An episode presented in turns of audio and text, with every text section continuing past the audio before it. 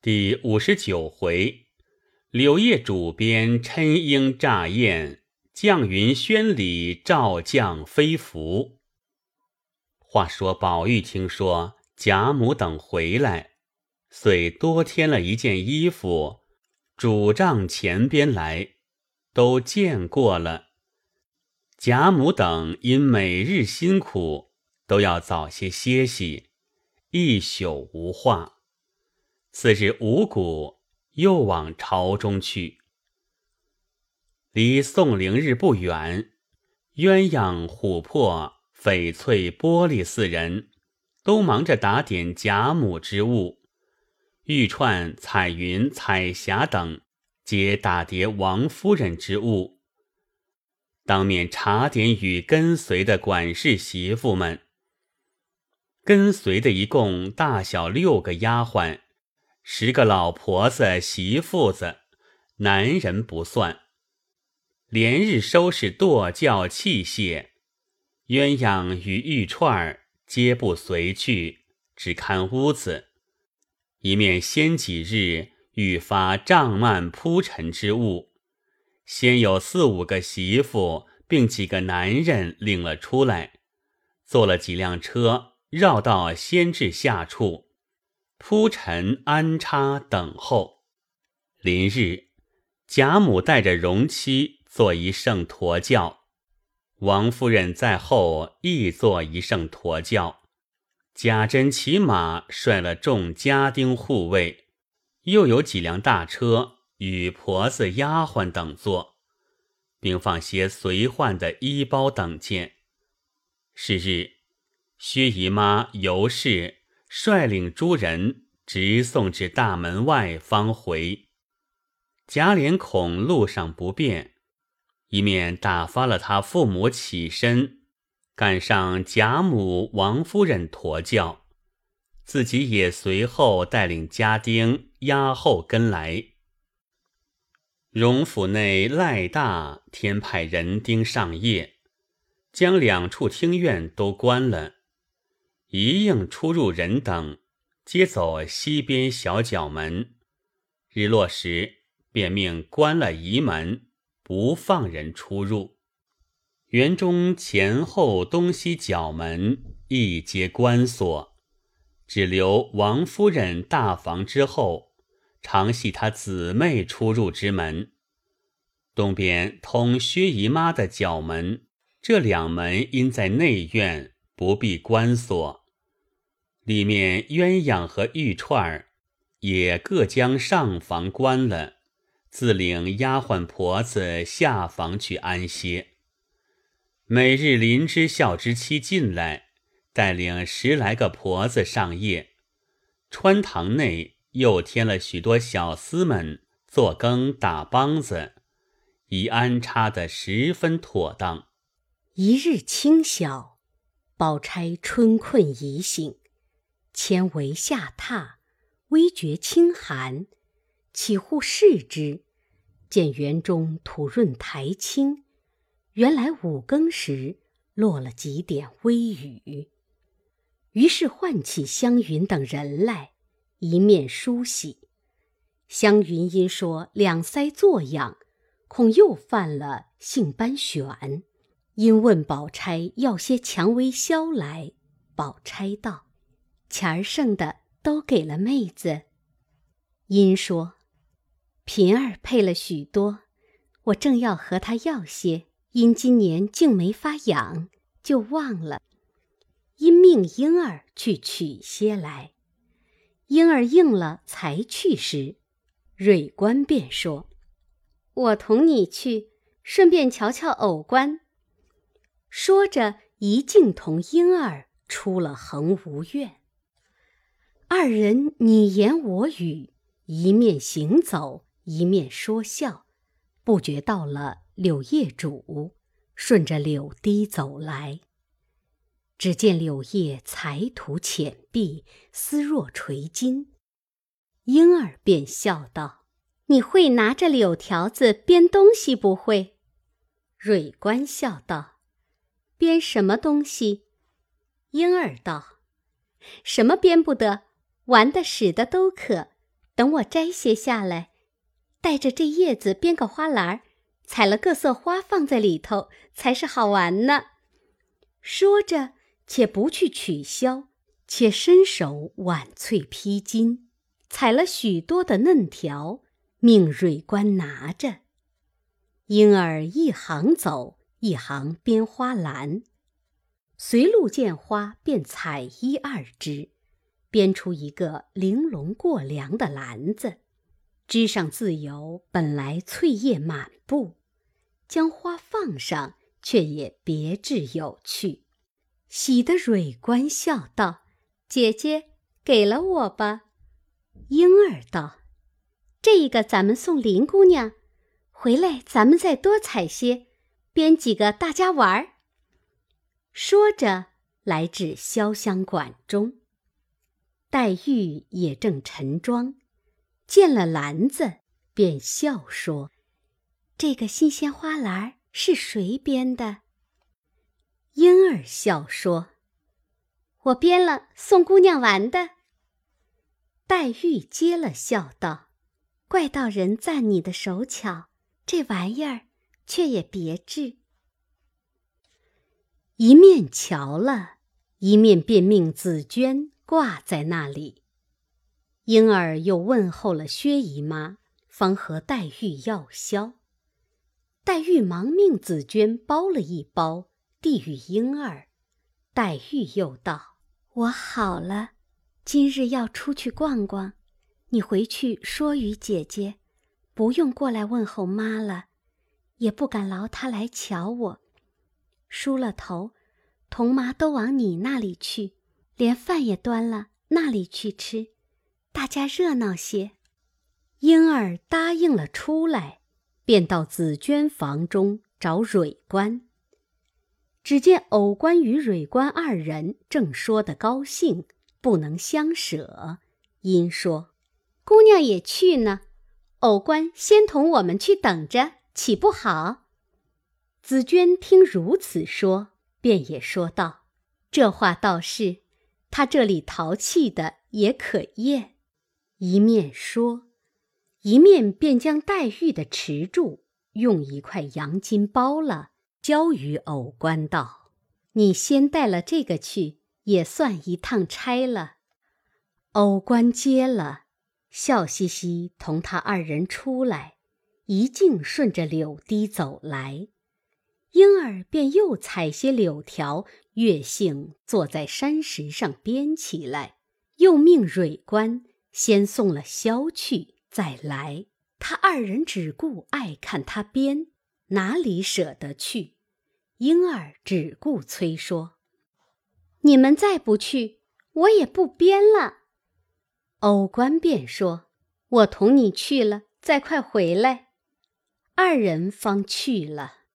这里莺儿正编，只见河婆的小女春燕走来，笑问：“姐姐编什么呢？”正说着，蕊藕二人也到了。春燕便向藕官道：“前儿你到底烧什么纸？被我姨妈看见了。”要告你没告成，倒被宝玉赖了他一大些不是，气得他一五一十告诉我妈：“你们在外头这三年积了些什么仇恨，如今还不解开？”偶官冷笑道：“哼，有什么仇恨？他们不知足，反怨我们了。在外头这两年，别的东西不算，只算我们的米菜。”不知赚了多少家去，何家子吃不了，还有每日买东买西赚的钱在外。逢我们使他们一婶儿，就怨天怨地的。你说说，可有良心？春燕笑道：“她是我的姨妈，也不好向着外人反说她的。怨不得宝玉说，女孩未出嫁是颗无价之宝珠，出了嫁。”不知怎么就变出许多的不好的毛病来。虽是颗珠子，却没有光彩宝色，是颗死珠了。再老了，更变得不是珠子，竟是鱼眼睛了。分明一个人，怎么变出三样来？这话虽是混话，倒也有些不差。别人不知道，只说我妈和姨妈，她老姊妹两个，如今越老了越把钱看得真了。先时呀，老姐儿两个在家抱怨没个差事，没个进意，幸亏有了这园子，把我挑进来，可巧把我分到怡红院，家里省了我一个人的费用不算外，每月还有四五百钱的剩余，这也还说不够。后来，老姊妹二人都派到梨香院去照看他们。偶官认了我姨妈，方官认了我妈。这几年着实宽裕了，如今挪进来也算撒开手了，还止无业。你说好笑不好笑？我姨妈刚和偶官吵了，接着我妈为洗头就和方官吵，方官连要洗头也不给她洗。昨日得月钱，推不去了，买了东西先叫我洗。我想了一想，我自有钱，就没钱要洗时，不管袭人、晴雯、麝月哪一个跟前，和他们说一声也都容易，何必借这个光？好没意思，所以我不洗。他又叫我妹妹小舅洗了，才叫方官。果然就吵起来，接着。又要给宝玉吹汤，你说可笑死人了。我见他一进来，我就告诉他那些规矩，他只不信，只要抢做知道的，足的讨个没趣儿。幸亏园里的人多，没人分记得清谁是谁的亲故。若有人记得，哼，只有我们一家人吵，什么意思呢？你这会子又跑来弄这个。这一带地上的东西，都是我姑娘管着。一得了这地方，比得了永远基业还厉害。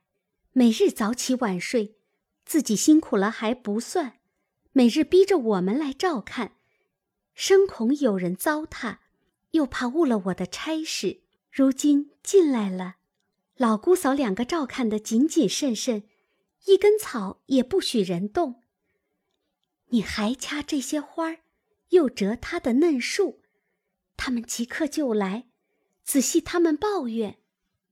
婴儿道：“别人乱折乱掐使不得，独我使得。自从分了地基之后，每日里各房皆有份例，吃的不用算，单管花草玩意儿，谁管什么？每日谁就把各房里姑娘丫头带的，必要各色送些折枝的去。”还有插瓶的，唯有我们姑娘说了一概不用送，等要什么再和你们要。究竟没有要过一次，我今便掐些，他们也不好意思说的。一语未了，他姑娘果然拄了拐走来，婴儿、春燕等忙让座。那婆子见采了许多嫩柳，又见藕官等。都采了许多鲜花，心内便不受用。看着婴儿边，又不好说什么，便说春燕道：“我叫你来照看照看，你就摊住玩不去了。倘或叫起你来，你又说我使你了，拿我做隐身符，你来乐。”春燕道：“你老又使我，又怕，这会子反说我，难道把我批作八瓣子不成？”婴儿笑道：“姑妈，你别信小燕的话，这都是她摘下来的。反我给她编，我撵她，他不去。”春燕笑道：“你可少玩，你只顾玩，他老人家就认真了。”那婆子本是愚顽之辈，兼知年近昏茂，唯利是命。一概情面不管，正心疼肝断，无计可施。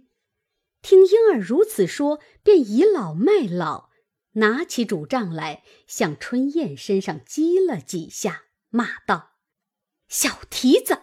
我说着你，你还和我犟嘴儿呢！你妈恨得牙根痒痒，要撕你的肉吃呢！你还来和我强梆子似的！”打得春燕又愧又急，哭道：“莺儿姐姐玩话，你老就认真打我。我妈为什么恨我？我又没烧糊了洗脸水，有什么不是？”莺儿本是玩话，忽见婆子认真动了气，忙上去拉住，笑道：“我才是玩话，你老人家打他，我岂不愧？”那婆子道：“姑娘，你别管我们的事，难道为姑娘在这里，不许我管孩子不成？”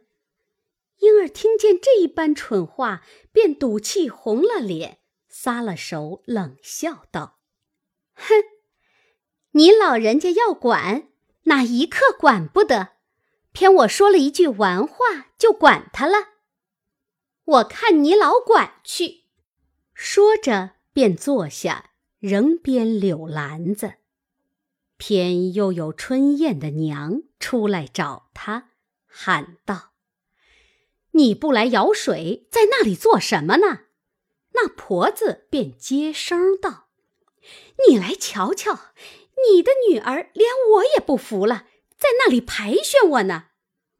那婆子一面走过来说：“姑奶奶又怎么了？我们丫头眼里没娘罢了，连姑妈也没了不成？”莺儿见他娘来了，只得又说缘故。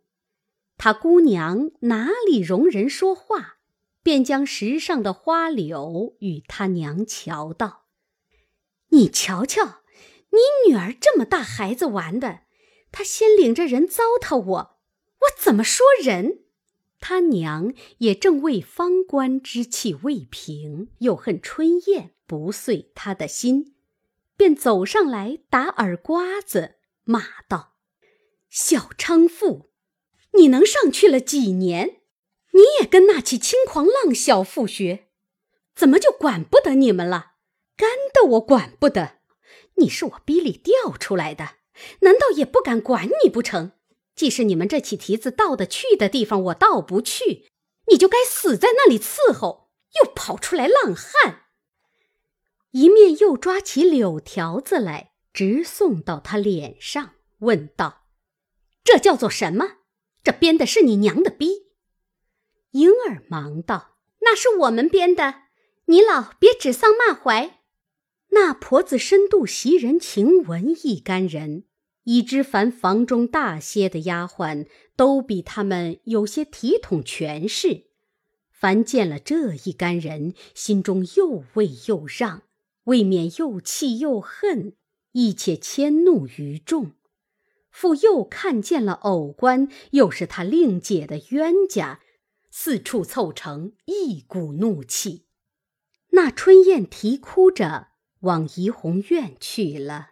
他娘又恐问他为何哭，怕他又说出自己打他，又要受晴雯等之气，不免着起急来，又忙喊道：“你回来，我告诉你再去。”春燕哪里肯回来？急得他娘跑了去，要拉他。他回头看见，便也往前飞跑。他娘只顾赶他，不妨脚下被青苔滑倒，引得莺儿三个人反都笑了。莺儿便赌气将花柳接置于河中，自回房去。这里把个婆子心疼的只念佛，又骂。促狭小蹄子，糟蹋了花儿，雷也是要打的。自己且掐花与各房送去，不提。却说春燕一直跑入院中，顶头遇见袭人往黛玉处去问安，春燕便一把抱住袭人，说：“姑娘救我。”我娘要打我呢。袭人见他娘来了，不免生气，便说道：“三日两头打了干的，打亲的，还是卖弄你女儿多，还是认真不知王法？”这婆子虽来了几日，见袭人不言不语，是好性的，便说道：“姑娘，你不知道，别管我们闲事。”都是你们纵的，这会子还管什么？”说着，便又赶着打。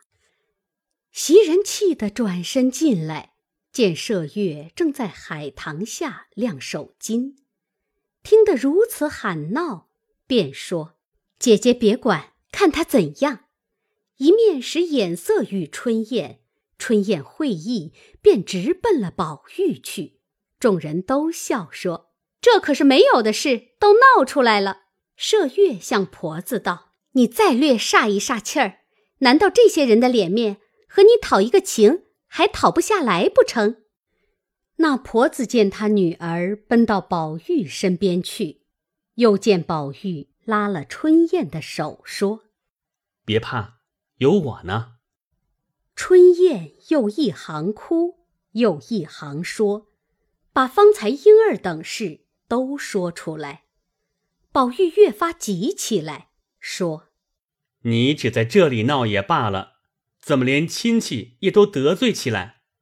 麝月又向婆子及众人道：“怨不得这嫂子说我们管不着他们的事，我们虽无知错管了，如今。”请出一个管得着的人来管一管，嫂子就心服口服，也知道规矩了，便回头叫小丫头子去把平儿给我们叫来。